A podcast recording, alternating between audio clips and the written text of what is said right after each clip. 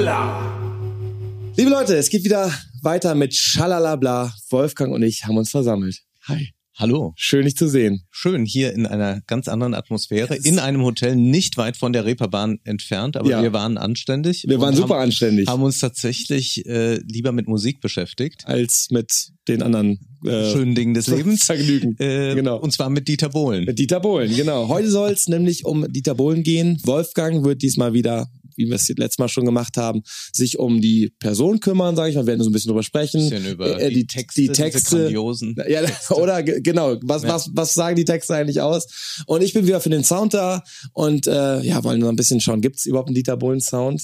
Gibt es einen Modern Talking Sound? Bestimmt. Wie setzt Ja. sich zusammen? Ja. Finden wir mal heraus. Genau. Ja, Dieter Oder? Bohlen ist der Musikproduzent, er ist aber ein Tausendsasser insofern, als er produziert, komponiert, Mhm. textet und dann auch noch singt oder es zumindest versucht, muss man sagen. Für mich ist er wirklich jemand, der viel Ahnung von Stimmen hat und vielleicht auch deshalb so auf Stimmen fixiert ist, weil er selbst eine sehr, sehr kleine Stimme hat, um das mal so zu sagen. Ja, das stimmt. Und das ist ja immer auch die Diskussion, wie viel singt er eigentlich selbst? Also er sagt ja, dass er einen Chor hat. Also das gab drei Sänger vor allem, die in den 80er, 90er Jahren mit ihm zusammengearbeitet haben. Mhm. Und seine Stimme singt dort auch mit. Aber es ist, ist oft, irgendwo drin, ja. ja, in den Strophen ist sie deutlicher hörbar, Mhm. aber dann im äh, Refrain ist sie irgendwo. Ich meine, äh, was mir jetzt so ad hoc einfällt, wenn du, wenn du von seiner Stimme sprichst, er hat ja diese markante Kopfstimme. Ja, Ja, das, ja. das kann er ja irgendwie. Aber ich weiß gar nicht, ich, ich muss mir gerade mal zurück äh, überlegen, hat er denn mal, hat er ganz normal mal gesungen? Gibt es da irgendwas von ihm? Oh ja. Ja? also er hat das auch immer wieder bei Blue System dann gemacht. Es gibt ein sehr kurioses Duett mit Dionne Warwick, das ist die Tante von Whitney Houston.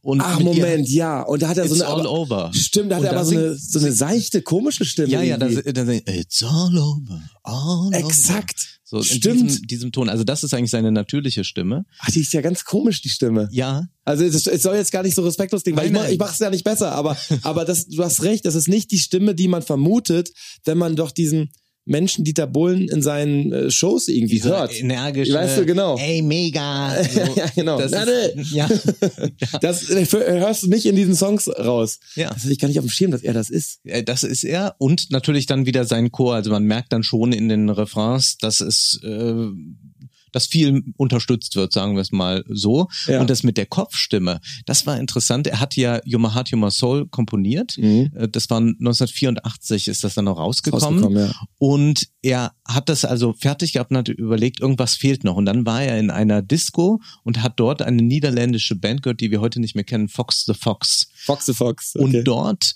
wurde mit Falsettstimme gesungen, also Mhm. ganz hoch. Ja. Und dann hat er gesagt, das ist eigentlich das, was noch fehlt. You my heart.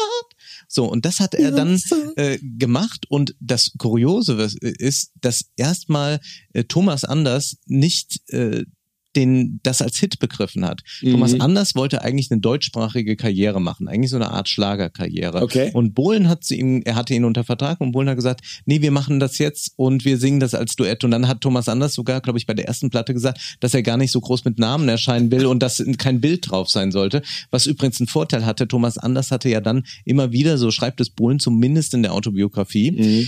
Auftritte abgesagt, weil seine Frau Nora dann immer Diese ein bisschen Nora. Rumgezetert hat. Die von der und, Kette, ne? Ja, und, und, Genau. und der, die von der Kette. Und äh, Bohlen ist äh, dann zum Teil im spanischen Fernsehen oder so, wo man Modern Talking ja noch nicht so kannte, Mhm. aufgetreten, hatte einfach ein Thomas Anders Double dabei. Ach, wirklich? Ja. Das gab es. Und er hat gesagt, wir haben ja eh immer nur Playback gesungen, das war ja dann egal. Ja, das habe ich. Ich habe mir auch im, im, im ähm, sag ich, eine Recherche auch stärker mit auseinandergesetzt. Es war ja wirklich viel Playback. Das hat mich auch gewundert. Ja. Also er sagte, fr früher liefen einfach die Kassetten auch rauf und runter. Ja. Auch dann, äh, bevor dann irgendwie die Zugabe äh, kam, mussten ja nochmal irgendwie Kassettenwechsel irgendwie durchführen. Also das ist äh, eine ganz verrückte Zeit gewesen. Und da ist natürlich klar, dann brauchst du eigentlich nicht die, die Leute, die diese Songs geschrieben haben. Du brauchst irgendwie eine vielleicht äh, gute, gute Performer auf der Bühne, aber letztlich wenn du das E-Playback da bietest, dann, und wenn du, wie du schon sagtest, wenn Dieter Bohlen eigentlich nur ein Teil des, der Stimme war, so dann ist ja eh äh, hinrissig. Aber ich möchte das eigentlich gar nicht ähm, niederschmettern, denn du hast vollkommen recht, Dieter Bohlen war ein sehr großes Arbeitstier oder ist er immer noch, sehr emsig. Und seit den 70ern, Seit den der 70 hat für Ricky King Instrumentals komponiert. Der große Gitarrist. Der große Wer kennt ihn nicht? Wer kennt ihn nicht? Ricky King. Roger Whittaker, Mhm. Wildecker Herzbuben, Andrea Berg, Roy Black. Aber dann auch Leute wie Bonnie Tyler, der hat jetzt zum Comeback vermutet, äh, ver verholfen. Genauso Chris Norman. Midnight Lady ist ein Dieter Bohlen-Hit, ne? Unfassbar. Also, Yvonne ja. Katterfeld, das ist natürlich dabei. Ja. Dass die neue hier Mark Matlock und wie sie alle heißen. Natürlich, äh, äh, ich bin Freund von Fancy. Ach ja. Fancy Ja. mag ich so ein Ja. bisschen. Fand ich, äh, weiß nicht, fand ich irgendwie witzig. Hat er auch, glaube Ja. ich, zwei, drei Songs äh, für Ah ja, äh, mitge mitgeschrieben. Passt ja auch vom Sound CC tatsächlich. Catch. Genau, CC Catch, natürlich Modern Talking, Blue System. Ähm, ich glaube, für Thomas Anders hat er aber auch noch äh, so ein paar deutsche Stücke irgendwie Genau, das war anfangs. anfangs, bevor wir Ja. sich noch mochten. Und er hat, äh, aber Bohlen hatte immer wieder auch dann Material wiederverwertet. Also Mhm. dieses Duett mit Jon Warwick taucht dann auch auf einer CD auch von Deutschland sucht den Superstar. Ah, ähm, okay. Oder auch äh, We Have a Dream ist eigentlich ein Grand Prix-Hit gewesen, den er geschrieben hat für Österreich, ich glaube 89 oder so. Für Nino De Angelo hat er geschrieben, Flieger. Äh, ein So. sehr gutes Lied ja, äh, das kenne eigentlich. ich, das kenne ich. Und das ist äh, erstaunlich, dass er eine große Bandbreite hat, die immer ganz aufs Populäre zielt. Mhm. Und eigentlich das wenige, was er an anspruchsvollem komponiert hat, wie vielleicht dieses Duett mit Jon Warwick, das war auch nicht erfolgreich. Ja, okay, aber das ist, den Song müsst ihr euch mal bitte rein, äh, reinziehen. Es ist wirklich eine Kuriosität, Ja, dieser Song. Also es passt auch einfach nicht zusammen. Diese kräftige Stimme dieser Dame, ne, ja. Die, die ist ja wirklich So die, eine- super, so ein vo- Volumen, exakt, super voluminös. Die, die singt alles platt in dem Song. Die, wenn die einsetzt, ist einfach super krass. Und dann ist Dieter Bohlen da, was auch irgendwie rein optisch. Also ich habe diesen Auftritt mir angeschaut. Ja. Das passt einfach hin und vorne nicht. Ja. Das ich weiß nicht, wer das- der gesagt hat, ja, das machen wir. Ja. Das ist einfach total absurd. Aber es haben sie irgendwie äh, durchgezogen. Das war ja auch einfach nicht der Erfolg, hast du schon recht. Nee, es hat viel Geld gekostet, die Produktion, all das kann man sich vorstellen, Absolut. um Jon Warwick zu überreden, aber es war dann äh, eigentlich ein großer Flop für ihn. Er war ja auch äh, Komponist von ähm, Film- bzw. Serienmusik. Es gab eine Serie, da habe ich Bezug zu, denn möchte ausholen. Wir haben ja in Quakenburg, mein Geburtsort, das Pferderennen. Da wird immer Rivalen der Rennbahn gespielt. Und das ist eine Serie gewesen, wo Dieter Bohlen oder für die Dieter Bohlen die Titelmelodie gemacht hat. Ja. Und ähm, das läuft dann immer. Und da habe ich immer, das ist eine sehr schöne, schöne Melodie. Also es macht schon Spaß. Also ähm, sehr eingängig. Das hat er immer gemacht. Und deswegen habe ich da auch mal einen Bezug zu Dieter Bohlen in Bezug auf, auf Serienkomposition. Das funktioniert immer sehr aber gut. da war gerade das Stichwort Mhm. sehr eingängig. Sehr eingängig. Ich habe in den letzten Tagen die Melodie nicht mehr aus dem Kopf bekommen. Heute Morgen schon. Midnight Lady? Habe ich schon Midnight Lady, Brother Sherry, Louis, Sherry. Sherry La- Lady, We Have a Dream. My Heart, Your My Soul. Alles. Äh, Man kriegt, es sind Ohrwürmer im, im wahrsten Sinne des Wortes, denn sie bohren sich einem ins Ohr. Man Absolut. kann die Ohren ja nicht verschließen, wie wir wissen. Ähm, Und sie dringen in einen ein und man kann sich dagegen gar nicht wehren. Also Nee. jeder kennt diese Melodien auch. Sonst hat man ja gewisse Vorlieben und da kennt man dann besonders gut die Lieder. Aber Bohlen schafft es durch seine Art zu komponieren, so, äh, etwas, das wir uns diesen Liedern nicht entziehen können. Und deswegen gibt's auch, glaube ich, diese ganz gro die, diese Sache, entweder hasst man sie oder Mhm. man findet sie toll, aber man kann ihnen gar nicht gleichgültig gegenüberstehen, Kannst- weil sie einfach einen immer erreichen. Und sobald man nur einen Titel nennt, bin ich mir sicher, unsere Zuschauer summen gerade. Ja. Pass mal auf. Ah.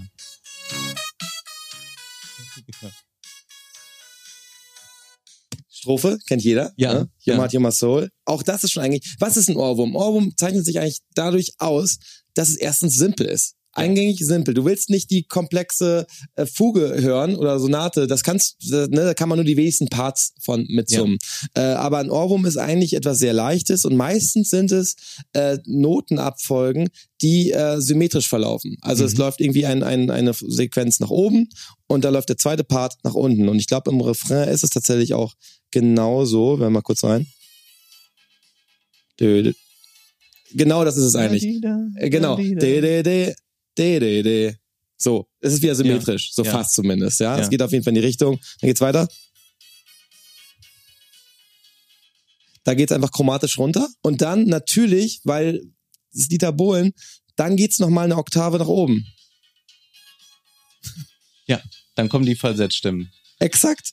Und das bleibt natürlich hängen. Ja. Es ist eigentlich sehr simpel, aber das heißt nicht, dass es nicht genial ist, Und dass man, dass es jeder kann. dass jeder Denn kann. sonst würden wir uns mal schnell hinsetzen, komponieren einen Hit Es kann und nicht wären jeder. aus dem Gröbsten raus. Und, und äh, jetzt gerade auch Your My Heart, Your Soul, ich habe ja so ein, so ein MIDI-File, wo ich dann genau die einzelnen Stimmen auch, auch separat anhören ja, kann. zeig doch mal ein bisschen, Ähm, also äh, beziehungsweise mach mal die eine oder andere Stimme an, zum Beispiel einen Bass oder so, Können wir, können wir gerne was mal da rein- eigentlich dem zugrunde liegt. Also jetzt haben wir hier. Jetzt muss ich mal kurz gucken hier, weil das relativ viel ist, was sie hier, was sie hier haben. Das hat er übrigens in den 70er Jahren schon gemacht, mit ganz vielen Spuren zu arbeiten. Das hat er Es früh sich ausgedacht. Total detailliert, Ja. wirklich. Es ist ähm, vom Frequenzspektrum alles vorhanden. Ja. Du hast ein sehr, das ist jetzt der Bass.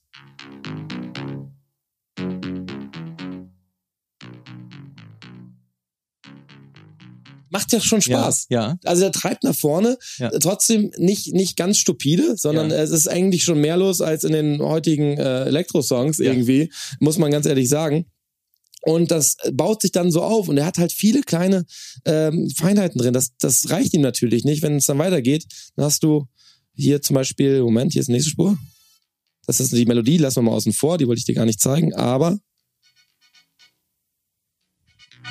die Synthes. Ja.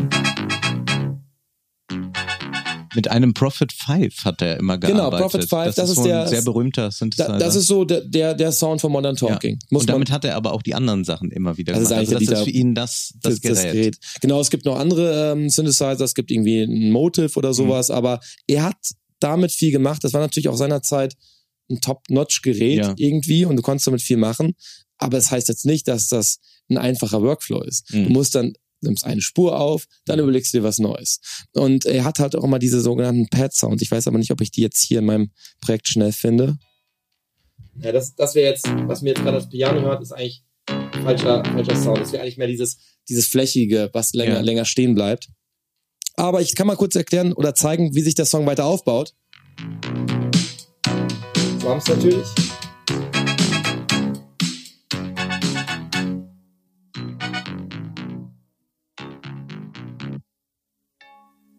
Auch noch so ein Flächensound. Schön. Ja, das ist nicht schlecht. Und das ist die Gitarre übrigens, das ist das Verrückte. Das, das ist die Gitarre, die er genutzt hat, aber natürlich auch mit, dem- mit dem Synthesizer. Ja. Also es klingt einfach auch nicht mehr nach Und das Gitarre. ist eine totale Show, wenn die da die Gitarre umhängen. ja, natürlich haben. ist ja. das schon. Einmal ja. noch kurz reinhören.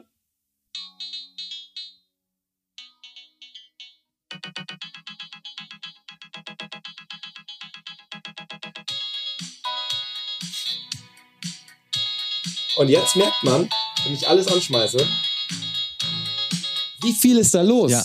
Das, das, das meine ich. Es ist ganz interessant, denn es gibt ja ähm, Coverversionen von K1 gibt es was, ich glaube von K1, der hat ähm, Brother Louis gemacht und Capital Bra Capital Bra, hat äh, Sherry Lady gemacht und da merkt man, die beherrschen diese Art des äh, Arrangierens nicht. nein, Das nein, ist nein. viel, viel flacher. Klar, es Absolut. ist die Melodie und die singen da Ja, einen etwas anderen Text auf, aber es ist bei weitem nicht so raffiniert. Das muss man Nein, ja sagen. ich meine, klar beherrschen die Melodie, weil das ist äh, beim Cover, Cover-Track Ja. ist es nicht schwierig. Ja. Dann, steht es schon, da musst du jetzt kein Genie sein, um dir eine, eingängige Melodie Ja. zu überlegen. genau. Aber diese, du hast vollkommen recht, diesen Tiefgang, ähm, den findet man da einfach überhaupt nicht. Mhm. Brauchen sie vielleicht auch nicht, auch wenn ich mir jetzt die Aufrufzahlen von dem Capital Bra Song angucke, das waren irgendwie schon, weiß nicht, 30 Millionen Aufrufe Ja. bei YouTube. Denke mal, okay, krass. Ähm, das heißt, hat anscheinend auch irgendwie seine Daseinsberechtigung, weil Mhm. Kannst jetzt ja nicht allen Leuten Unwissenheit vorwerfen und sagen, äh, ne, also es, Es ist natürlich auch der Sound der heutigen Zeit. genau Und so. das war 80er und dann w- war das nochmal möglich, eine Reunion ja herzustellen. 1998 sind sie wieder zusammengekommen, Dieter Bohlen und Thomas Anders, nachdem sie sich ja wirklich total entzweit hatten und sich danach noch schlimmer entzweit Ja, haben, muss man hinzufügen. Und dann war der erste Auftritt bei Wetten Das und da Mhm. hat der Programmdirektor vom ZDF denen gesagt, ja, aber nicht mit irgendeinem neuen Song, ihr spielt dann nochmal die alten Hits. Mhm. Und da sagt Bohlen, er sei im Nachhinein sehr dankbar, dass der Intendant das gefordert hat, weil er dachte, ach, wir kommen mit, mit äh, neuen Hits. ja. Und dadurch musste er sich ja irgendwas überlegen, wie er jetzt mit den alten Hits wieder macht. Und dann hat er diese äh, Remixes gemacht Okay. und hat äh, den Rapper Singleton dazu genommen, der dann ähm, alles Mögliche dazu Exakt, ja. Dann die, wurde die Geschwindigkeit erhöht und sie haben bei diesen alten Hits gar nicht nochmal neu eingesungen, sondern er hat das alte Material verwendet und das neue arrangiert und ein bisschen beschleunigt.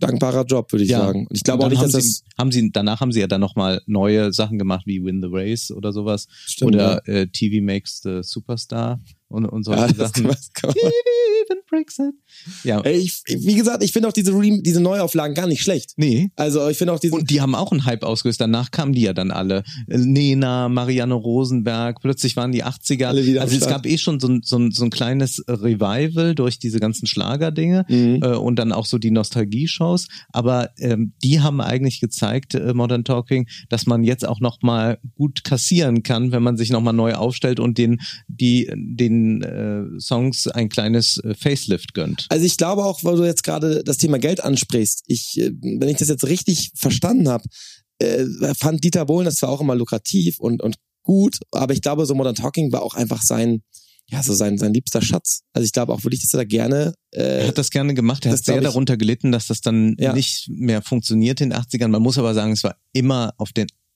hundertprozentigen Kommerz ausgerichtet. Ja, absolut. Also, das Ja, das merkt ist man auch, Popmusik. wenn man seine Autobiografie liest, wenn ein Titel nicht auf Platz eins kommt, dann ist das für ihn eigentlich furchtbar. Also Platz zwei oder drei ist halt für einen Bohlen nichts. Ey, es funktioniert. Du Und hast am ja besten in zehn Länder. wie war, wie war das denn, Entschuldige, Wolfgang, wie war das denn bei der, äh, bei der Grand Prix-Geschichte? Du hast 89, hast du gesagt, wo er für Österreich was hatte. Aber hatte er nicht parallel Genau, für Nino De Angelo, ich werde die Zeit Ja. nie ganz vergessen. exakt? als wir noch Flieger waren.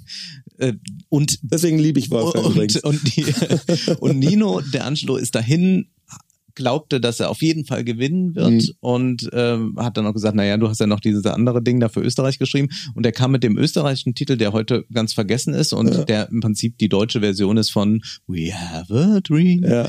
ähm, auf Platz 5 und Nino De Angelo war weit hinten. Total abgeschlagen. Was auch ein bisschen daran lag, dass Nino Angelo äh, da, Nino De Angelo da nicht den besten Tag hatte, was seine Ah, okay. Performance betrifft, obwohl die beiden sich sehr, sehr schätzen und ähm, Mhm. Nino De Angelo wirklich ein Sänger mit einer ganz großen Stimme ist. Man kennt ihn vor allem ja heute durch Jenseits von Eden, Ja. was äh, Trafi Deutscher damals gemacht hat, den Dieter Bohlen auch kennt. Also das ist auch eine, eine unglaublich äh, kleine Gruppe dann am Ende, die Dieter in Deutschland die, die die großen Hits äh, geschrieben wie, hat. Wie, wie dominant ist das denn? Also von, von der Markt, äh, ja, die Marktdominanz, wenn du bei einem Grand Prix äh, Komponist bist, du trittst für zwei Länder an. Ja. Und ich meine, dann denkst du da auch, ja, eigentlich ist mir jetzt auch alles scheißegal, ihr kauft eh meinen Scheiß. Ja. So, ich glaube, Ja. das hat er auch irgendwie gedacht.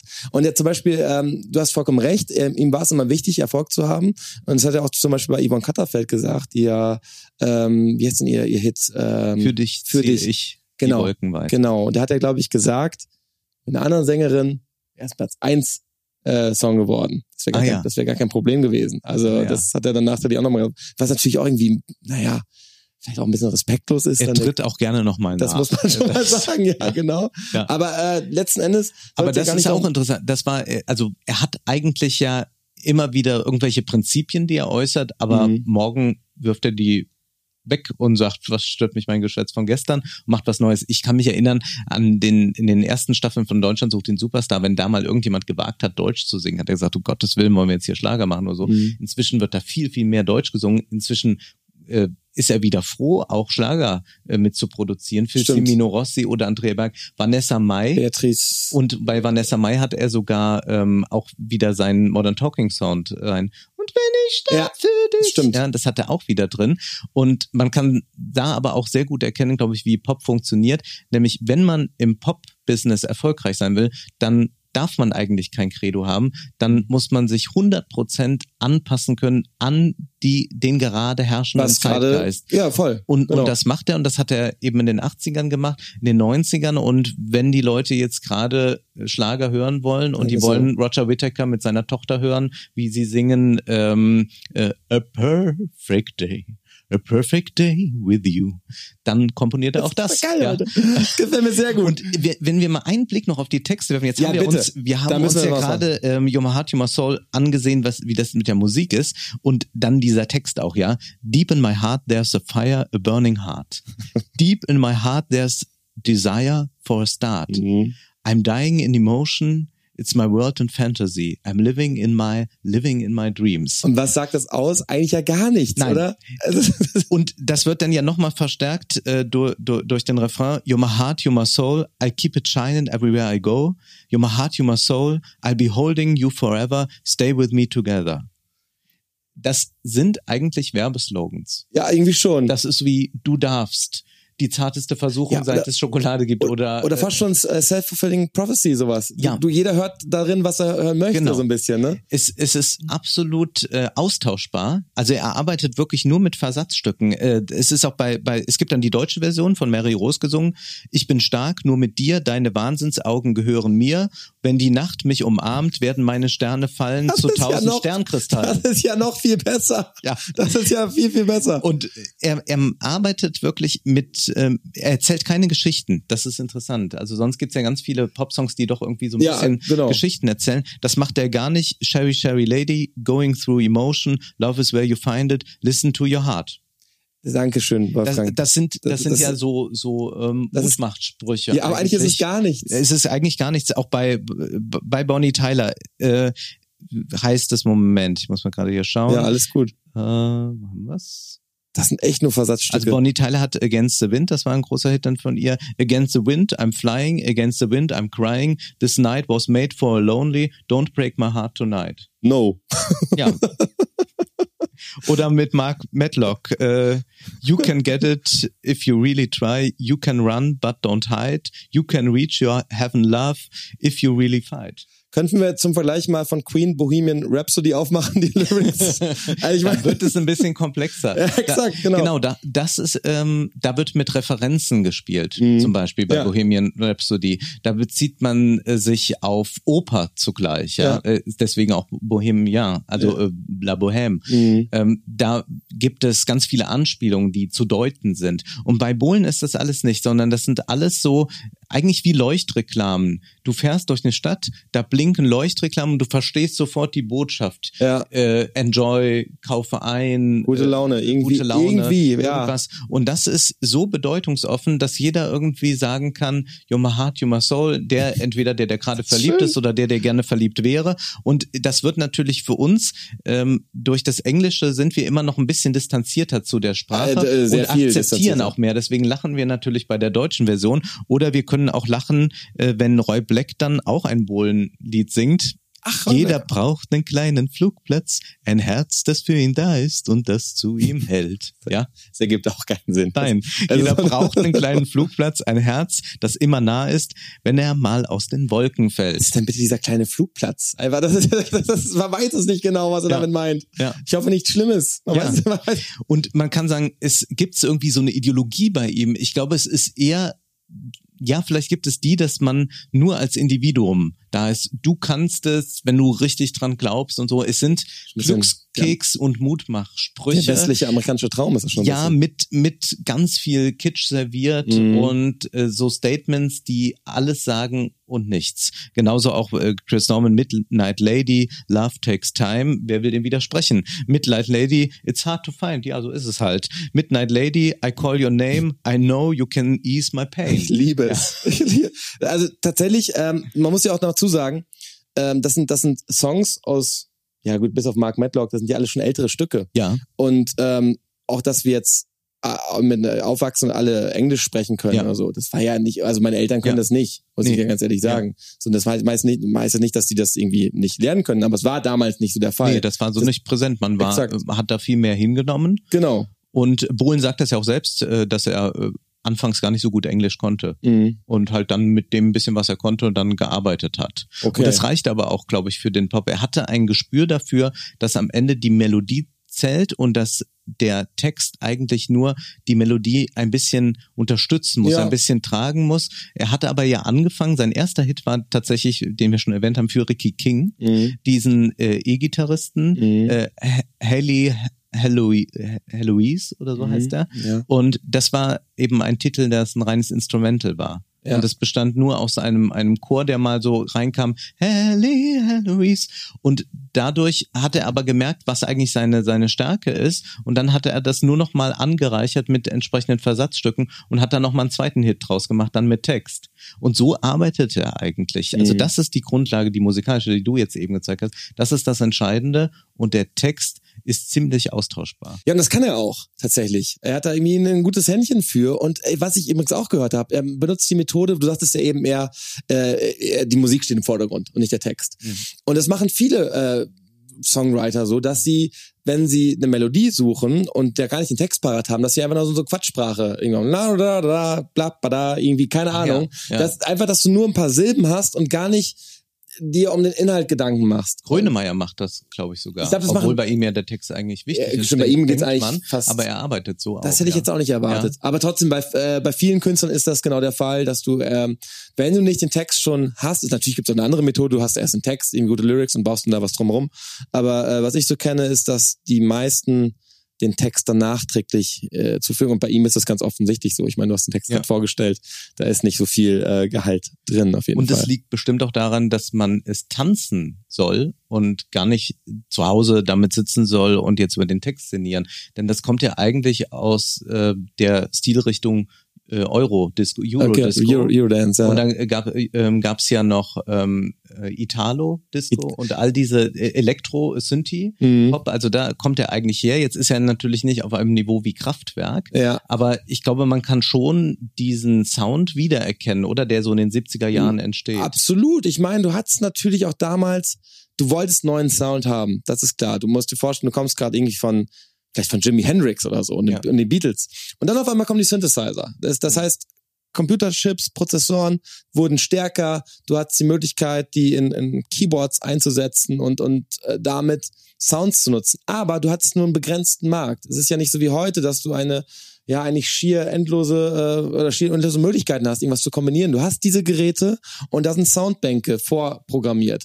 Dem- Dementsprechend hast du auch diese diese ja diese ikonischen Sounds, wenn du jetzt von Italo Pop sprichst, wenn du von Eurodance sprichst, wenn du auch von Modern Talking oder Dieter Bohlen sprichst. Du hast immer so eine so eine dünne Snare mit so einem ganz langen Hall, das kann ich dir auch gerne nochmal präsentieren. Du hast immer eigentlich das gleiche Drumset, du hast immer diese Pad-Sounds, du hast, du hast immer einen Viervierteltakt, natürlich, Ja. genau, was jetzt natürlich nicht direkt was mit dem Sound zu tun hat, muss man auch sagen, aber das ist so sein, sein Stilmittel. Ja. Äh, Viervierteltakt ist natürlich eingängig, da kannst du zu tanzen, da kannst du einen Disco-Fox zu machen, da kannst du natürlich auch zu klatschen, was irgendwie Ja. auch irgendwie wichtig ist. Du kannst jemanden einfach die Augen verbinden und sagen, jetzt beweg dich mal dazu und zum Viervierteltakt wird das irgendwie funktionieren. Ja. Du wirst das nicht falsch machen. Und dementsprechend muss man sagen, sein Sound oder der Sound von Dieter Bohlen ist zeitgemäßer 80er Jahre Sound, weil er eben aus diesem Synthi-Kram resultiert. Ja. Deswegen, da gibt's gar nicht viel zu sprechen eigentlich, da gibt's auch nicht viel zu analysieren. Es ist einfach dieser Synthi-Sound. Er hat übrigens sehr viele Fans in in Russland Mhm. und jetzt auch im Vorfeld zur Recherche, ja, wie ist denn überhaupt der Dieter Bohlen Sound? Was zeichnet das aus? Du hast Mhm. gesagt, dieser Prophet 5, dieser Synthesizer. Es gibt ähm, russische YouTube-Kanäle, die sich nur damit auseinandersetzen, wie Wahnsinn. kriege ich jetzt den, den Modern Talking Sound hin? Ja. Und da habe ich mich auch echt wirklich sehr lange mit aufgehalten, weil es sehr interessant ist. Ja. Und du merkst irgendwann, ah, okay, das ist wirklich immer nur das gleiche Gerät. Ja. Es sind immer nur die gleichen Sounds. Die zeigen genau, welche Soundbänke er benutzt hat. Mhm. Ähm, ja, wenn euch das interessiert, irgendwie schreibt schreibt's gerne rein, dann hau ich mal einen Link da Ja. äh, unter das Video. Ähm, aber das ist auf jeden Fall eigentlich sehr ähm, reproduzierbar, tatsächlich. Und das hat, weist ja dann in die 90er Jahre, wenn dann Eurodance aufkommt. genau. Und dann wird das eigentlich nochmal schneller. Das Genau. geht dann auch zusammen mit einer sehr mainstreamigen Form von Techno. Ja, genau. Und da war dann Bohlen fast sowas wie ein Vorreiter. Also er hat Ja, das, das hätte ich hat gar nicht so viel erwartet, aber hast recht. vorweggenommen, ja. Du hast vollkommen recht. Ich meine, ohne Dieter Bohlen wird es wahrscheinlich kein DJ Bobo geben. man weiß, Wahrscheinlich, man ja. weiß es nicht. So. Ja. Aber, aber natürlich, wenn der, der Markt war natürlich auch, auch anders. Heutzutage kann jeder, wir haben, ja, wir haben ja Computer, du kannst damit aufzeichnen. Das Ja. ist kein Problem. Du brauchtest damals ja auch irgendwie Geld. Ich weiß, dass dafür Your My Heart, Your My Soul, da gab es auch Probleme beim Aufnehmen. Äh, er hatte sogenannte Kampffilter-Effekte. Wenn ich jetzt hier in diesem Studio ähm, irgendwie äh, laut Musik abfeuer, ja, aus, Ja. dann und was aufzeichne, dann hast du Reflexion von den Wänden. ja. Das heißt, wenn ich jetzt mit dem Mikrofon gegen die Wand spreche, dann wird man das wahrscheinlich schon hören, dass meine Stimme sich verändert. Das liegt Ja. daran, dass Reflexionen von meiner Stimme gegen die Wand kommen, zurück ins Mikrofon gehen, mein Direktschall ins Mikrofon geht, aber mit einem leichten zeitlichen Versatz, dass die gleiche, die gleiche äh, Audioinformation wieder ins Mikrofon geht. Verstehst du die Reflexion? Und dann hast du Aus Auslöschung. Das sind Kampffiltereffekte. Und das ist ein Problem, das will man nicht. Und damit hat er zu kämpfen, aber sie haben es trotzdem veröffentlicht. Und deswegen hat das auch so einen ganz mysteriösen, merkwürdigen Sound, der jetzt, man denkt, das ist irgendwie irgendwas, was ist das? Klingt so ein bisschen phasig. Mit phasig meine ich eben, dass Bisschen es wie aus einer anderen Welt. So Exakt. haben sie sich dann auch inszeniert. Ganz genau. Was aber eigentlich eher aus einem Fehler Ja. resultierte. Ja. Und er hat für diese Aufnahme 1400 D-Mark bezahlt und hat, glaube ich, vom äh, Label, ich weiß gar nicht, welches, oder, oder von, von der äh, Produktionsfirma irgendwie 10.000 D-Mark zurückbekommen Ja. für, den, für, den, für das Stück.